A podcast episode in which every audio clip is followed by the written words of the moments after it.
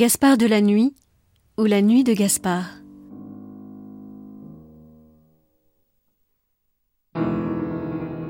Gaspard de la nuit, un titre curieux qui semble désigner un personnage de livre, alors qu'il est le nom de l'être énigmatique qui est censé en être l'auteur. Mais de Gaspard de la nuit, il ne sera plus question une fois le prologue achevé.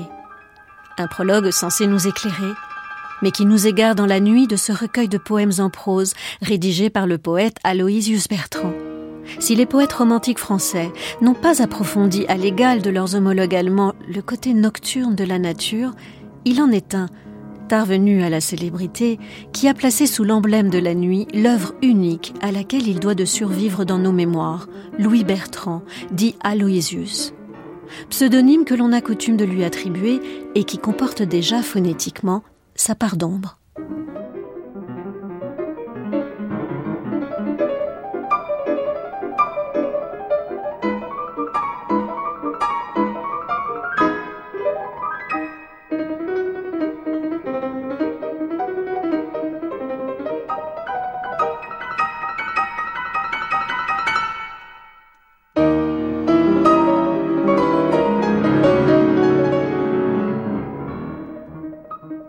Ayant rencontré dans le jardin de l'arquebuse de Dijon un personnage dans lequel il a reconnu un poète, le narrateur provoque ses confidences, qui s'orientent rapidement vers ce qui a été l'objet de sa quête durant toute son existence. J'avais, dit-il, résolu de chercher l'art comme au Moyen Âge, les Rose-Croix cherchèrent la pierre philosophale. L'art, cette pierre philosophale du XIXe siècle.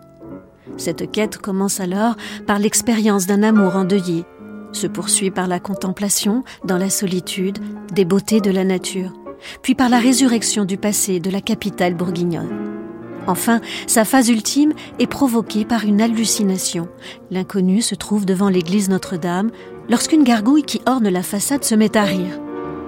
D'un rire grimaçant, effroyable, infernal, mais sarcastique, incisif, pittoresque, peut-on lire et de conclure, je réfléchis que puisque Dieu et l'amour étaient la première condition de l'art, ce qui dans l'art est sentiment, Satan pourrait bien être la seconde de ces conditions, ce qui dans l'art est idée.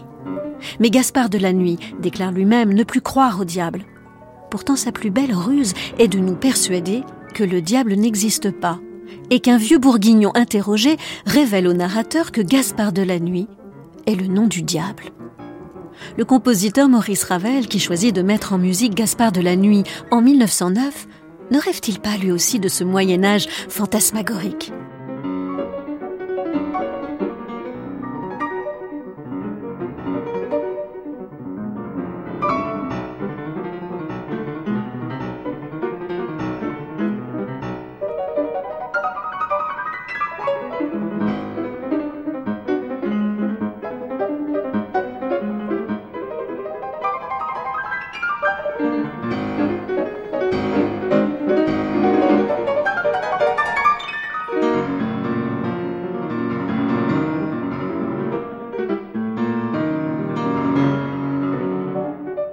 Que nous révèle alors la nuit de Gaspard Car non, nous ne sommes pas invités à une contemplation cosmique dans le Gaspard de la nuit d'Aloysius Bertrand.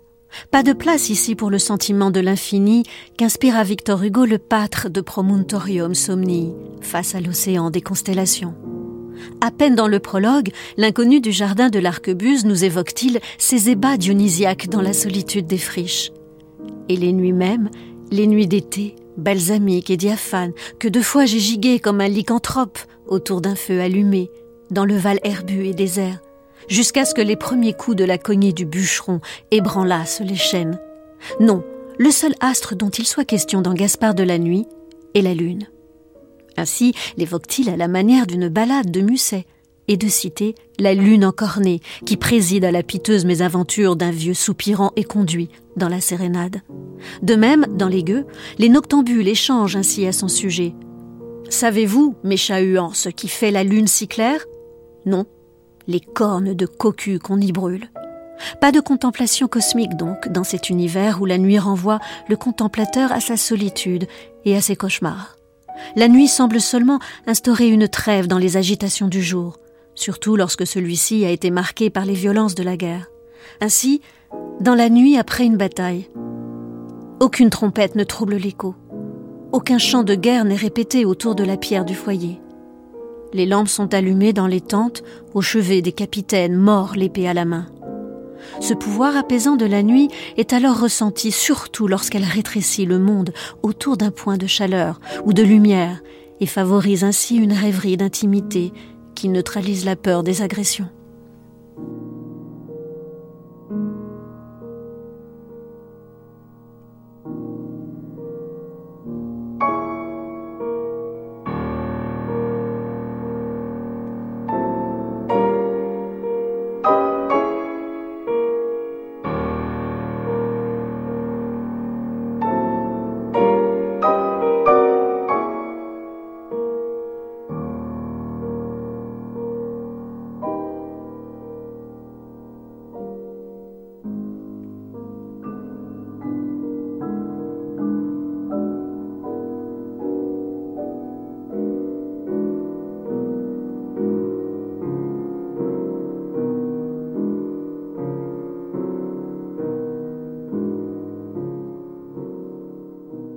Favorable ou hostile, la nuit de Gaspard est toujours proche de l'homme. C'est au noir d'où ils surgissent, le temps d'un éclair, dans une suite de visions kaléidoscopiques, que ces poèmes ont le pouvoir d'étonner, d'émouvoir, de faire rêver ou sourire. Aloysius Bertrand a parfaitement conscience de cet art du clair-obscur dont il tente de transposer les procédés de la peinture à la littérature car ces références à la peinture sont essentielles pour comprendre que la nuit n'est pas seulement, chez Bertrand, un thème littéraire ou une expérience existentielle, comme chez la plupart des romantiques.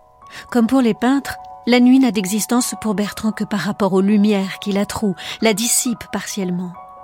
Le décor vénitien, d'un soir sur l'eau, est ainsi occulté par toute la lumière de la course clandestine d'une gondole se hâtant vers un attentat. La noire gondole se glissait le long des palais de marbre, comme un bravo qui court à quelque aventure de nuit, comme un stylet et une lanterne sous sa cape. Mais aucune source lumineuse dans l'œuvre Gaspard de la nuit. Point de lanterne dans la rue, point de lumière aux fenêtres. Aussi place-t-il dans sa préface l'une des deux faces de son art, sous le patronage du peintre flamand Rembrandt lui qui parle par l'intermédiaire de son personnage éponyme de la vague aurore du clair-obscur qu'il a espéré voir naître sur sa toile.